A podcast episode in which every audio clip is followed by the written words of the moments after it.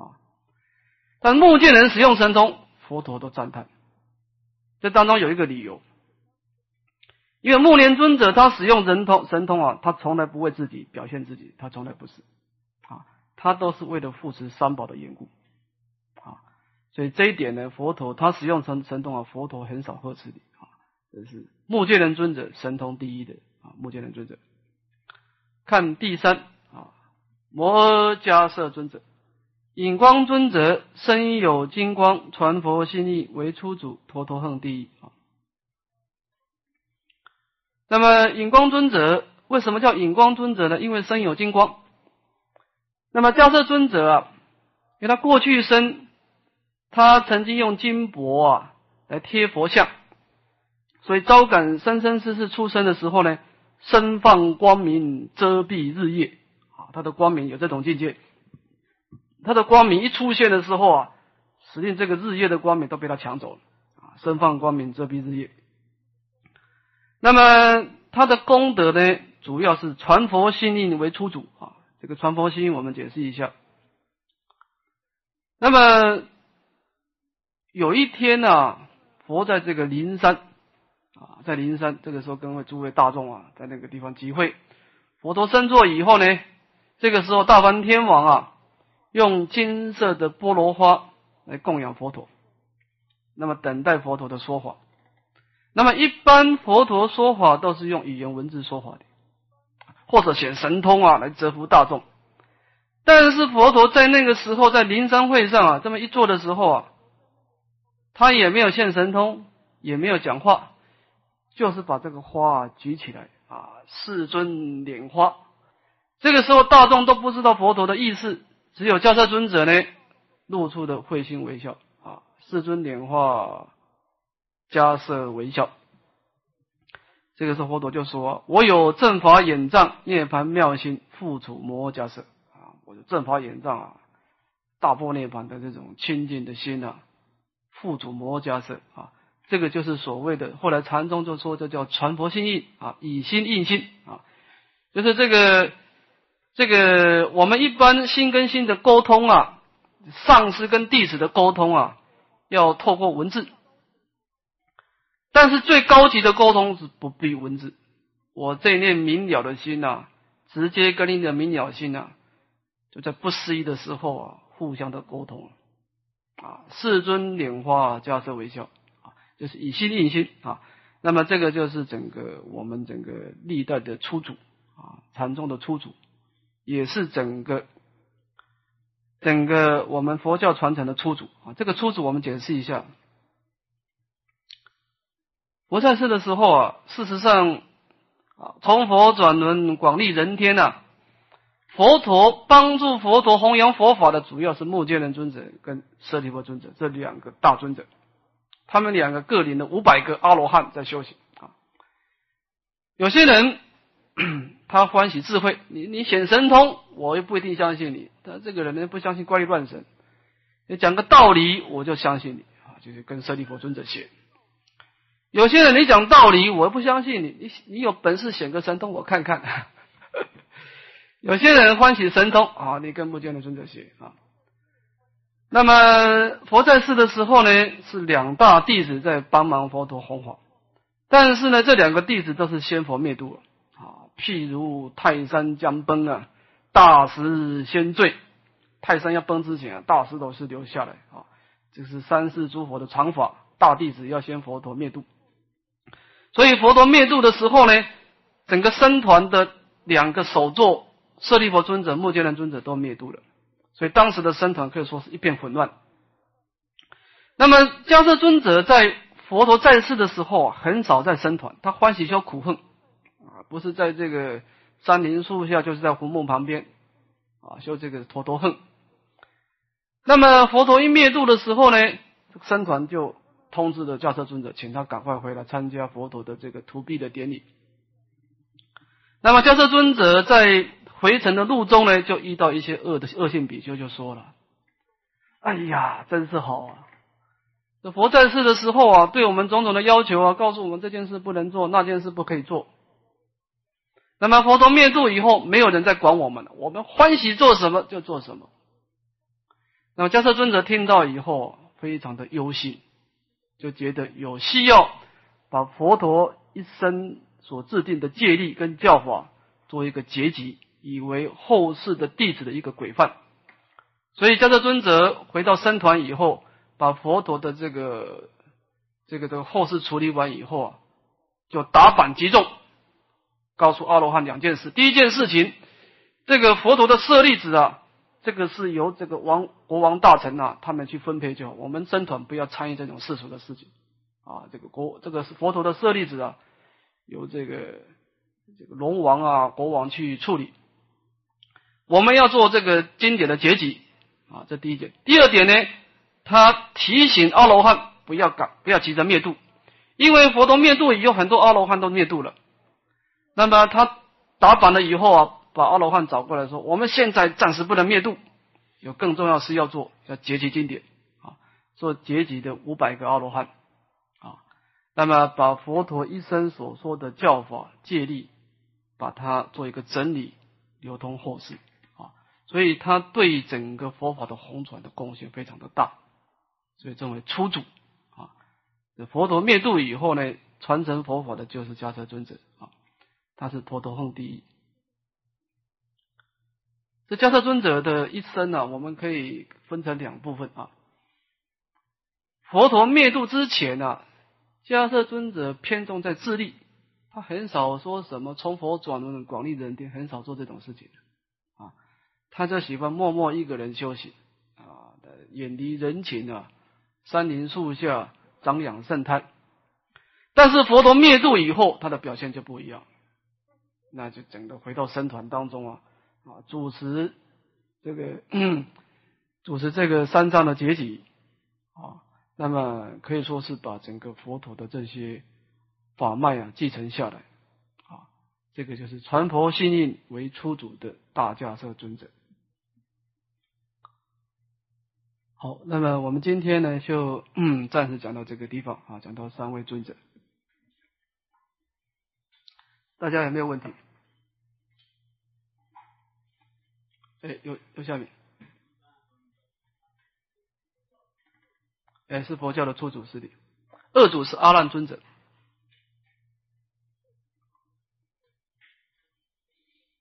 因为。佛灭度了以后啊，目犍连尊者跟舍利弗尊者都灭度了，这两位首座首座比丘都灭度了。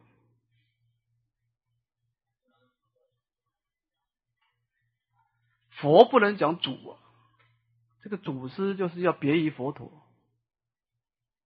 这个初祖，这个祖师就是他不是佛，但是他能够传承佛陀的法义，他叫主。所以佛跟主是不同的。佛是佛，祖是祖。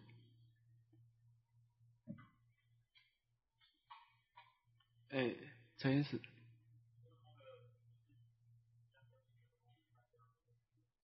哎，他不是，他跟三迦舍不同。这个三迦舍是另外一个，三迦舍是优罗频罗迦舍、伽耶迦舍、那提迦舍。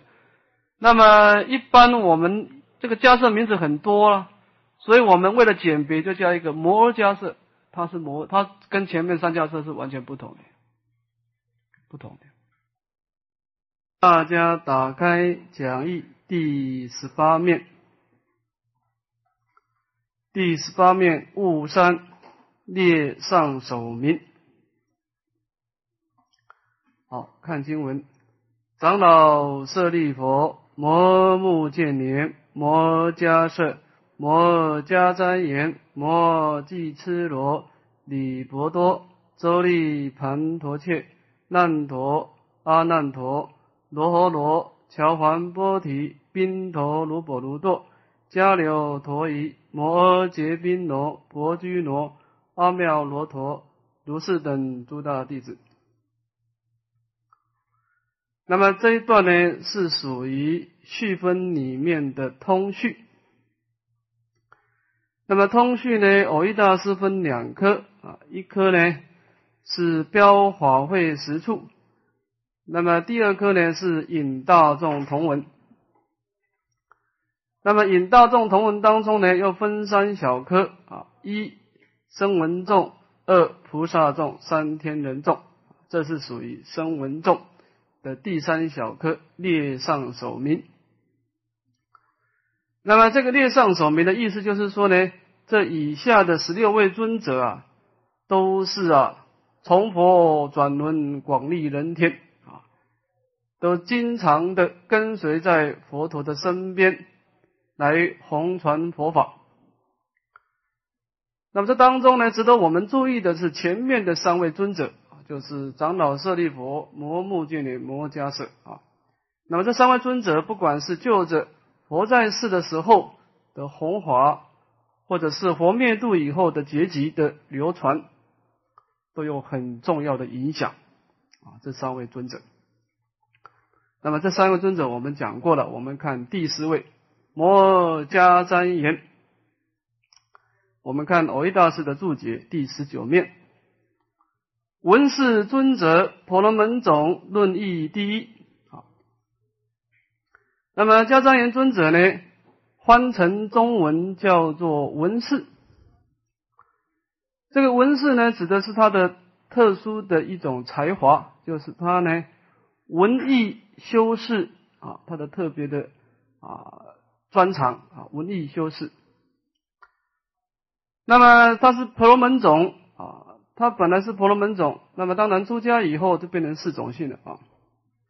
那么他的功德呢，特殊的功德呢，就是论义第一。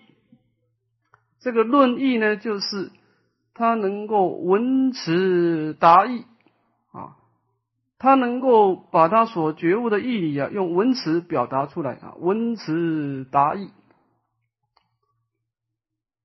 当然，文辞达意的话呢。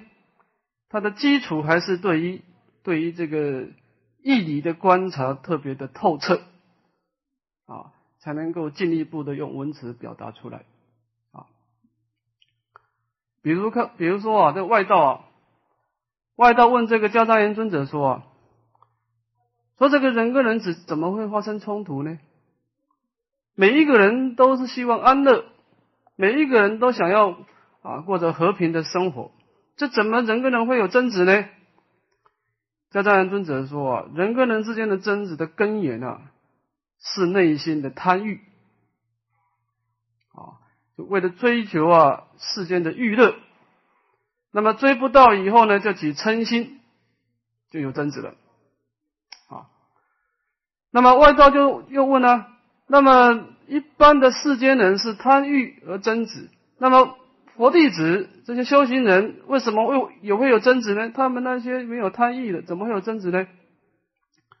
那么迦旃延尊者说啊，这个佛弟子的争执啊，是因为我执跟法执啊，这种我见法见呢，这种思想的不同而有争执啊。所以这个地方呢，迦旃延尊者把这个争执啊分成两类，一个粗，一个细。人跟人之间出的方面的争执是由于贪欲啊，但是维系的话呢是我执法执啊。那么从他这一段回答可以知道他的这个义理的观察很透彻，文词的表达呢也是很详细啊，所以他论义第一啊，在论说这个事理啊特别的啊特别的这个详细啊，论义第一。接着。摩基吃罗啊，摩基吃罗。那那么摩基吃罗呢？他翻成中文叫做大七大七尊者。这个基七罗翻成大七呢，是从状得名，从他的这个形状，他身体的形状得名。因为他的身体啊，他的小腿跟大腿的这个连接这个膝盖的地方特别大。所以叫大七尊者。那么他的功德呢？答问第一啊，他答问第一。他这个答问第一是有一段因缘的啊。这个大七尊者呢，就是摩羯痴罗，他本来就是舍利佛的母舅，就是呢，这个他的姐姐啊是舍利佛的母亲。那么。他在家的时候就很聪明啊，经常跟他姐姐辩论啊，都能够辩胜但是他姐姐开始怀孕舍利弗尊者以后啊，母子连心啊，他就辩不过他姐姐。可他知道他姐姐这个儿子啊，肯定是非常聪明啊。而后啊，生出来以后啊，这个舅舅辩出外外甥啊，他就觉得很丢脸了。那么就趁他还没有生出来之前呢，他赶快去参访南印度啊，参学了十六年，跟那些婆罗门啊。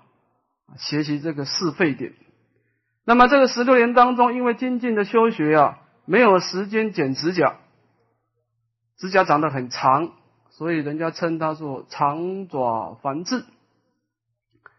那么经过十六年以后呢，回来以后啊，他就要找这个他的这个外甥辩论了，就回来找他姐姐说：“你儿子呢？我儿子随佛出家了。”那么他就来到僧团啊。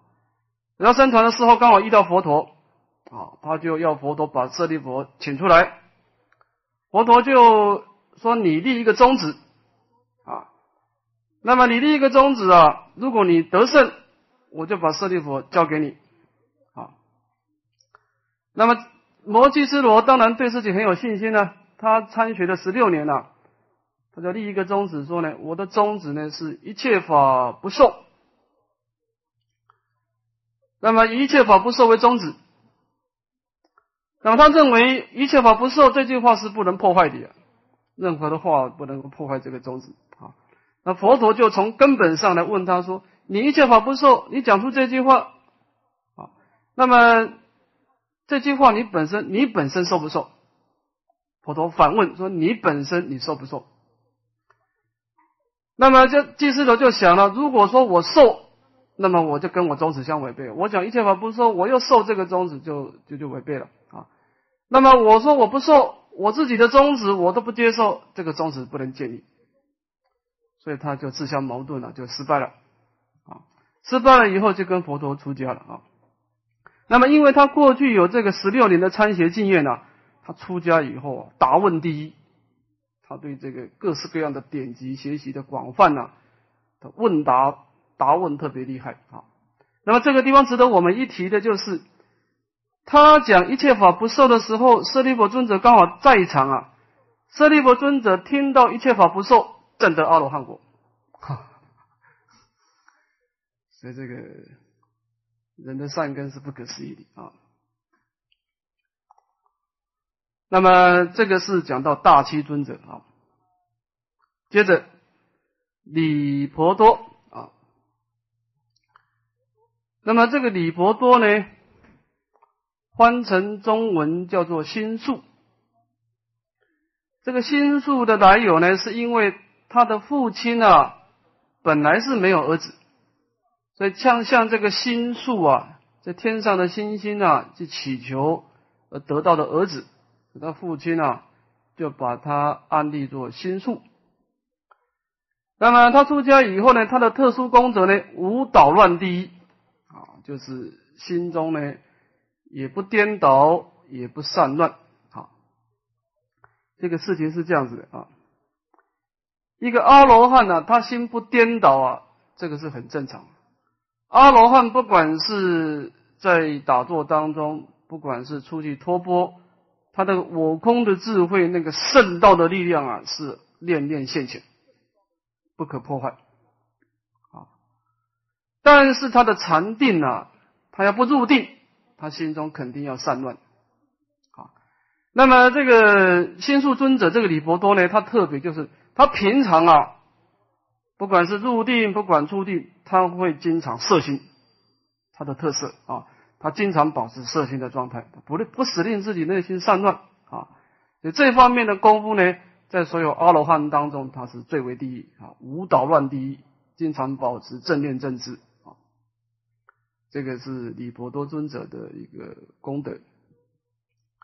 接着，周利盘陀切啊，那么周利盘陀切呢，翻成中文叫济道啊，济道尊者。这个名字的由来呢，是因为啊，这个印度的女人啊，要生儿子啊，他们的规矩啊，是要回娘家生儿子的。那么他母亲要回娘家生儿子的时候呢，在中途的地方就生出了儿子啊，生了两个双胞胎，一个哥哥一个弟弟。那么他哥哥比较聪明，那么周利盘陀切啊，他是因为他过去生呢是做一个大法师，但是千法千法的因缘，把一些殊胜的法把它隐藏起来。不使令别人知道，所以这种因缘使令他生生世世变成愚痴。那么这个后来他哥哥出家以后，他也跟着出家啊。出了出家以后呢，根顿仅持一记啊，他就是啊，他的哥哥告诉他一个寄送啊，百日不能承受，一百天都背不起来。他哥哥很生气的，就你你这个人不适合出家，你回去好了。把他赶出赶出僧团，赶出僧团呢？这个时候他又不想回家，但是他哥哥又喝着他，在在在僧团外面哭。那么佛陀从外面进来以后啊，就明知故问他说：“你怎么哭呢？”要如实如实的报告。那么佛陀知道他有遮障呢，就告诉他一个破障方法。佛陀说啊，你拿这个扫把扫这个僧团。那么扫地的时候呢，你念念这个四个字啊，去除污垢。那么他刚开始在练的时候，练这个去除啊，污垢就忘掉啊，练污垢的时候去除就忘掉啊，记忆力非常差。但是他这个人呢，专心的用功，我把这个四背四个字背起来啊，去除污垢，一方面扫地，一方面念去除污垢。那么没多久，就把他那个千法的罪障给消灭。消灭以后，佛陀叫他修这个数息观，啊，观察这个呼吸啊，从鼻孔到丹田，从丹田到鼻孔就得定，得定以后观察呼吸是无常无我，证得阿罗汉果。证得阿罗汉果地以后呢，辩才无尽，意持地，就是有这种境界。他过去啊，做大法师的，摄持无量无边的法义啊，那么由于这个圣道的加持啊，完全都表现出来，意持地。这个事情是这样子的啊，我们看这个修行啊，这个专一的修行是很重要的。从这个周立盘多切这个公案看得出来，啊，一个人不怕笨，但是呢，我们这一念心的力量，你要能够集中在一个法义上啊，一次一次的去专精的修行啊，这件事就不可思议，不可思议。啊，你。今天念佛，明天持大悲咒，后天持观世菩萨，你心里一分散了，再大的善根都不能成就。啊，这自心一处，无事不办。好，就是你呢，你要肯把你的心力啊，集中在一个法上用功啊，他那个法的力量就能够表现出来，法力不可思议就能够表现出来。啊，所以说呢，这个寂道尊者虽然是。仅持一计呢，但是最后成就辩才无尽，意志第一啊，可以看得看出来啊。接着难陀，那么难陀呢是喜尊者佛之亲弟，仪容第一啊。那么这个喜尊者呢，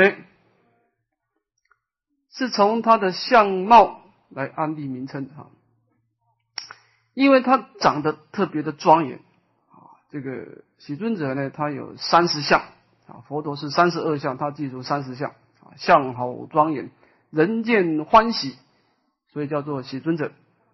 那么他是佛陀的亲弟弟啊。那么他的出家的因缘，我们也解释一下啊。那么佛陀是净饭王的大儿子啊。那佛陀出家以后呢，佛陀就立这个。难陀尊者做太子，准备继承王位。那么这个喜尊者他娶的迦毗罗卫国里面最美的美女啊做太太，他跟他太太感情非常的好。那么有一天呢，他为他太太啊，在这个梳头发的时候啊，佛陀就来到他的门口来托钵。那么他看到他哥哥来了，他两个兄弟感情很好，在家感情很好。他就他就跟他太太说：“我马上就回来啊！”他就跑去厨房啊填饭，填饭呢要去供养佛陀。但是他追佛陀的时候，他要跑得快，佛陀也跑得快；他走得慢，佛陀走得慢，啊，就永远保持一个等距离啊，就不知不觉就走到僧团去了。走到僧团去以后呢，佛陀就命令舍利弗尊者把他的头发剃下来，就出家。出家人说：“哎呦，我是拿饭来供养佛陀，怎么 怎么佛陀把我剃度了？”但是他对他哥哥还，他哥哥是有威德啊，佛陀啊，他也不敢讲太多话。那么出家以后就随众作息吧，每天就修止修观啊，每天做五堂功课。但是呢，毕竟不是真正的一种思维苦地无常的一种升起的道心而修行啊，所以他还是怀念他家庭的太太啊。那么有这么一天呢，佛陀为了度化他呢，就神通力啊，就带他到忉利天去。在忉利天呐，就看到很多很多的宫女啊，在那个地方啊，跟一些跟那些忉利天人玩乐啊。那么佛陀就问这个难陀尊者说啊：“你看忉利天的天女啊，跟你太太比起来怎么样？”啊，那么难陀尊者说啊：“我太太跟天女比起来，就像猕猴一样，就像猴子一样，这个天人啊。”在经论上说啊，说这个淫欲心重的人呐，看到天女的相貌。会发狂而死，会发狂而死啊！那么这个时候呢，他看到一个天宫的宝座没有人啊，其他的宝座都有人，这个地方没有人，大家还在那布置。那么佛陀就说：“你去问问看，这个宝座怎么没人呢？”难陀尊者就问啊，说：“你们这个地方怎么没有男人呢？其他地方都有男人啊？”这宫里就回答说：“啊，在这个人世间有一个难陀比丘啊，他因为出家持戒的功德，死了以后升天做我们的丈夫。”他说：“我就是烂陀呢。”他说：“不可以啊！你现在的色身啊，异界的色身特别的臭秽，你要死掉以后得到天的果报才可以在这个地方。”那么难陀就很高兴呢，很高兴。以后啊，佛陀又带他到地狱去，他看到很多的油锅刀山啊啊。那么有一个异族在那个地方刚好要起火啊，那个那个，那佛陀又问他说：“你去看看这个油锅都没人了，你是怎么回事？”那么他就问啊，异族说啊，说世间上啊，有一个难陀比丘啊，他因为持戒的功德升天啊，但是他修行的时候打妄想啊，打妄想了以后呢，这个罪业啊，天上果报结束以后，来到这个地方受这个有过的果报。这个难陀尊者一听以后啊，这个进步不得了啊，回去以后啊，不敢打妄想，不敢打妄想了以后，专心的修四念处，也真的阿罗汉果。这个意思就是说啊，我们这念心啊，心为业主啊，我们这念心在三宝的境界活动啊，念念创造功德庄严；我们这念心在无意的境界活动啊，念念创造道山有过的果报，都是这念心在造作。所以印刚大师啊，警告我们修行人啊，折服现行烦恼。这件事情是修心的药物，因为你每一个无意的活动，就表示你的心中累积的一种三恶道的罪业。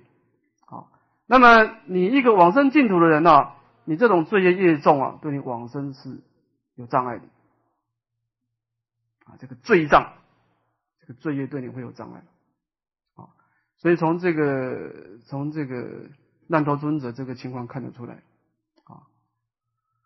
那么这个是讲到难陀尊者仪容第一啊，仪容第一，这一个人长得庄严呢，跟他因地修忍辱波罗蜜有关系。这忍辱波罗蜜修得好了呢，人长得庄严。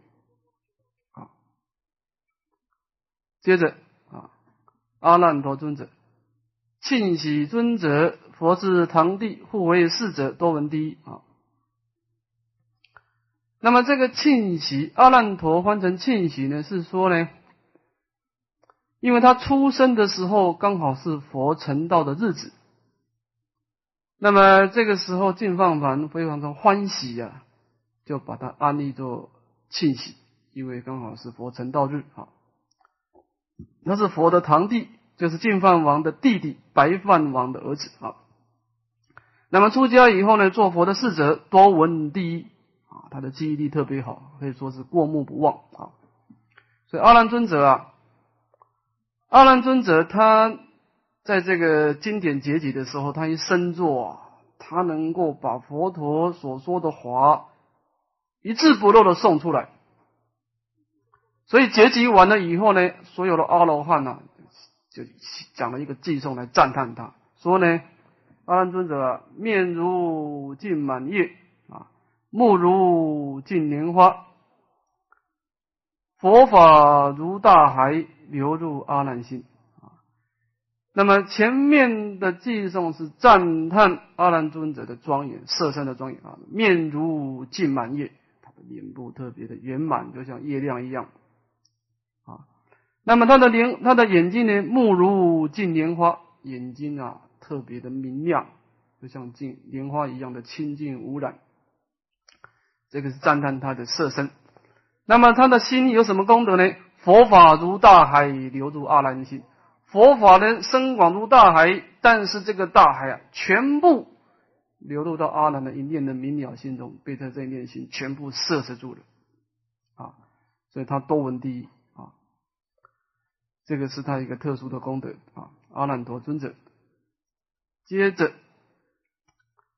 罗侯罗尊者啊，复藏尊者，佛之太子，命横低啊。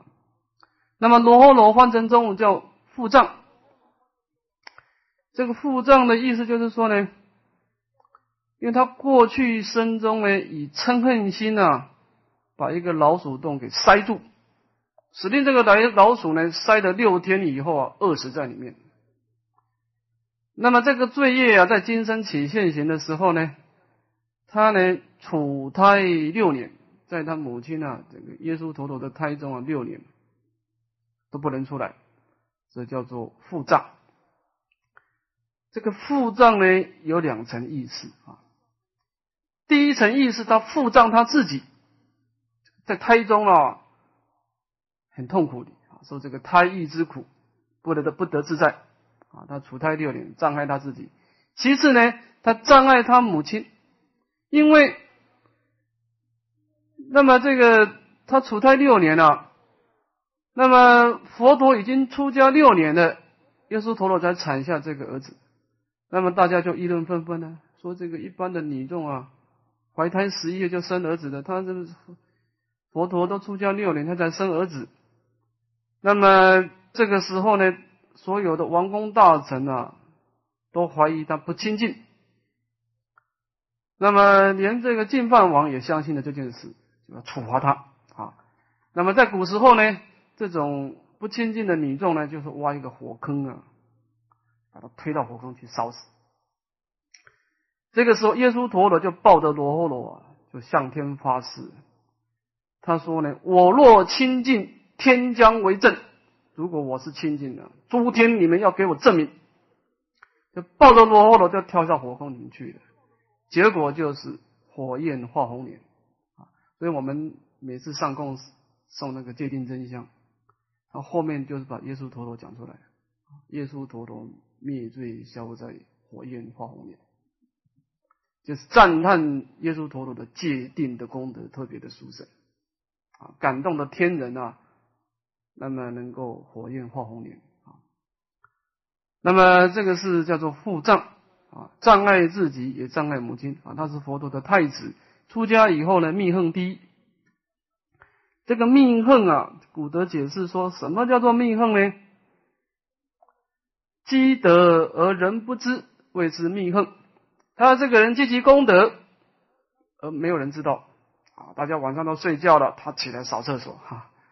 扫的很干净，大家早上起床，哎，这厕所很干净，也不知道是谁扫的，啊，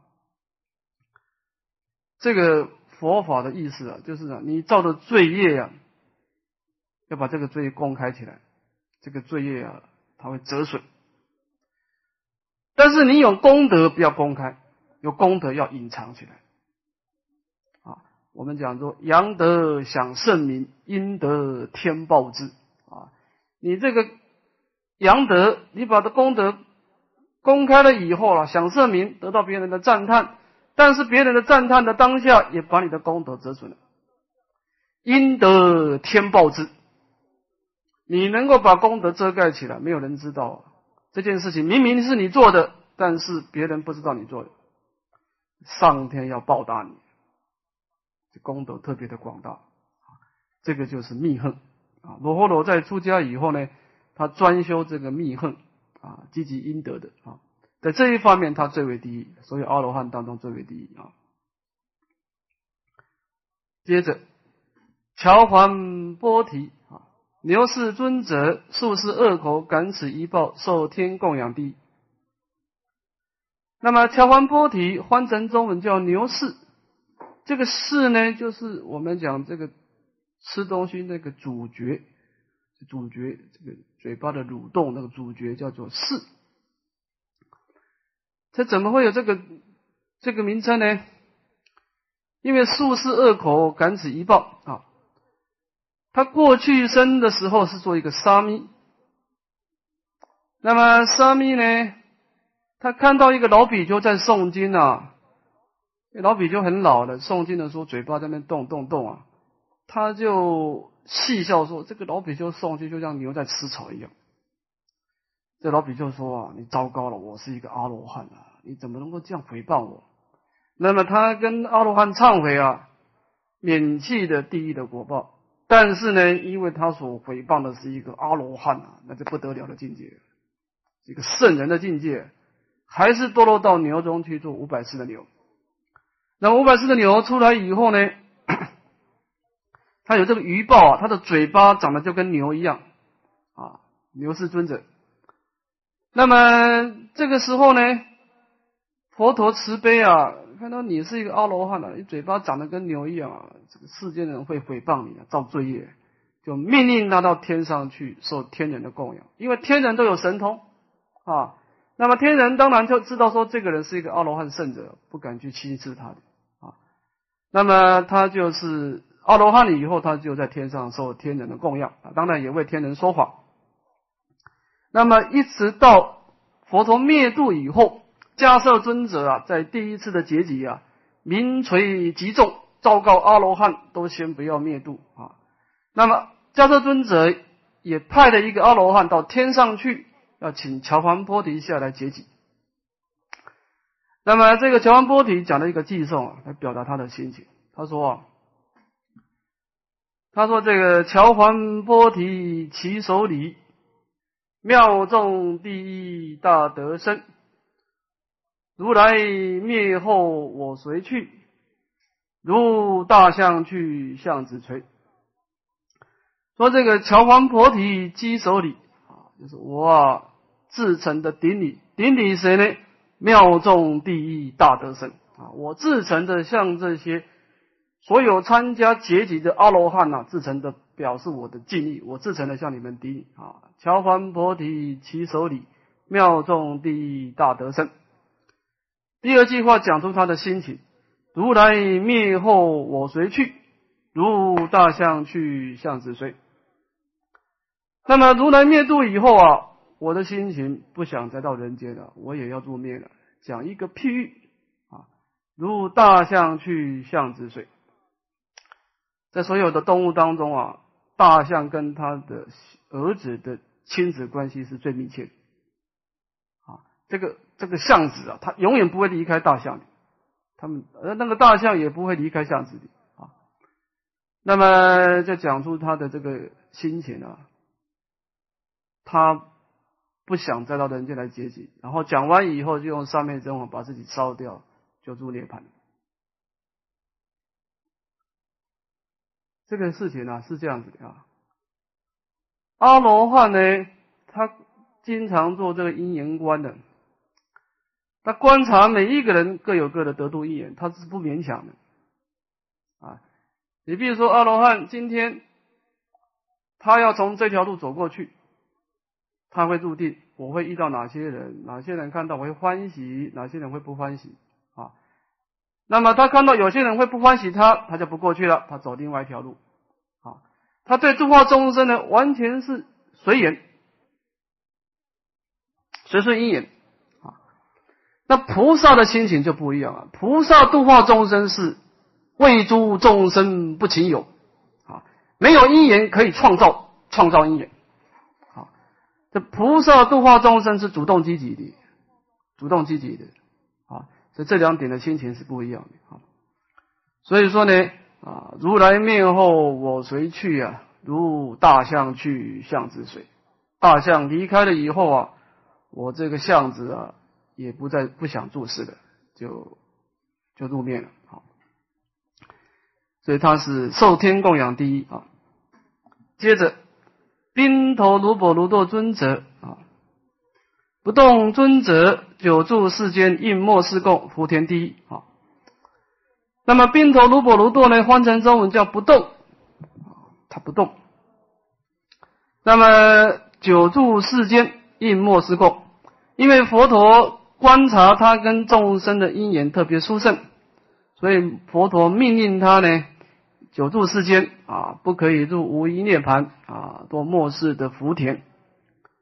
那么乃至于弥勒菩萨出世为止，才能够入灭啊，他是整个福田第一啊。所以我们一般的。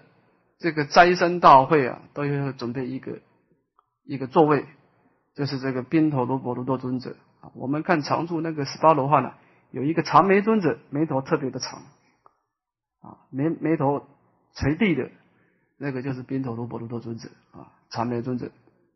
那么他在所有佛事的时候，阿罗汉呢，他是有两个，有两个没有灭度的，他其中一个啊，佛陀命令他不准灭度的。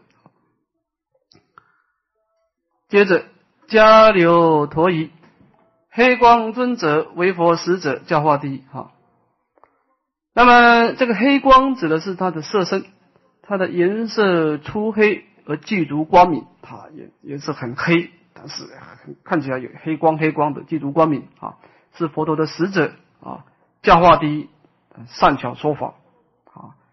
这个迦罗陀夷尊者啊，跟佛在世的一些大国王的交情很好啊。很多很多的这个大国王都供养他很多东西，因为他善于教化啊。他跟这个时候那个十六国王啊，那些王公大臣都有很好的交情啊。迦罗陀一尊者，接着摩尔结宾罗房树尊者之心术第一啊。那么他的父亲也是像这个心术啊祈祷。而得到这个儿子叫房树，这个房树是一个心术的名称。那么他的一个功德呢，知心术第一，他对这个天文学啊特别有研究哈。他能够观察这个星星的变化，就能够知道这个这个世界上有各式各样的吉凶的事情啊。得知这个心术啊，从心术的变化呢，能够预知吉凶啊，知心术第一。薄居罗善容尊者寿命第一啊，那么薄基罗翻成中文叫善容，因为他的容貌特别的端正啊。那么在这阿罗汉当中呢，寿命第一，他活到一百六十岁啊，而且一百六十岁当中呢，一生当中完全不生病，从出生以后到一百六十岁完全不生病啊，他的生命当中只有生。老死没有病的情形出现，怎么回事呢？因为他过去生啊持这个不杀生戒啊，持的特别的这个严谨啊，所以说他招感这个这个生生世世啊不生病，而且长寿啊，寿命低，所以阿罗汉当中活到一百六十岁啊。阿难尊者也是，阿难尊者他持不杀生也持得很清净啊。他一生也不是不生病的，阿难尊者在阿罗汉当中啊，这个薄居罗尊者、阿难尊者两个都不生病的。阿罗阿阿难尊者活到一百二十岁。啊，薄居罗活到一百六十岁。啊，所以他寿命第一。好，最后一个。阿妙罗陀。啊，阿妙罗陀翻成中文叫无贫尊者，一佛堂地天眼第一。好，那么。阿妙罗陀的特色呢是无贫，就是他的他的生命当中呢，因为他过去啊对这个施布施波罗蜜啊，那么他这个布施是波斯波罗蜜的善业特别的强，所以这个生生世世的五品啊，我们可以举两个例子。第一个在家的时候，因为他是八王子，八王子出家的啊，他跟阿难陀、难陀啊都是八王子啊。那么他以前在家的时候呢，跟那些王公大臣啊，这些儿子啊，公子哥，就是玩那个赌博的游戏啊。那么有谁赌输的，就是就是拿那个饼干出来，就拿给对方，就给对方饼干。那么他这一天呢，运气不非常不好，连续的赌的输了好几次，就他他就经常去跟他母亲拿饼干啊，一整盒饼干都都用光了。那么他又去赌啊，又去拿跟他母亲拿饼干，他母亲说饼干没有了，都被你赌输了，就全部光了。那么这个乌罗利尊者的心情呢？他说这个饼干不可能会没有，不可能这种事情啊。那么他母亲呢，为了起信于他，就把这个空的饼干拿给他看。但是这个乌罗利尊者的这个施的布施波罗的商业力强啊，他这个饼干盒一打开的时候，全部都是饼干。商业的这样子哈，那么他出家以后呢，还有一件事情啊，值得我们一提的，就是他去托钵，他即使去到那个贫民窟啊，别人把那些啊臭酸的饮食放到他的钵中啊，入此钵中成甘露味，哈，任何人只要你把钵倒在欧罗利尊者的钵里面，他就变成一个美好的饮食。那么。他如果吃剩下，把这个钵又倒给其他的阿罗汉的时候，又恢复原状，哈，恢复原状。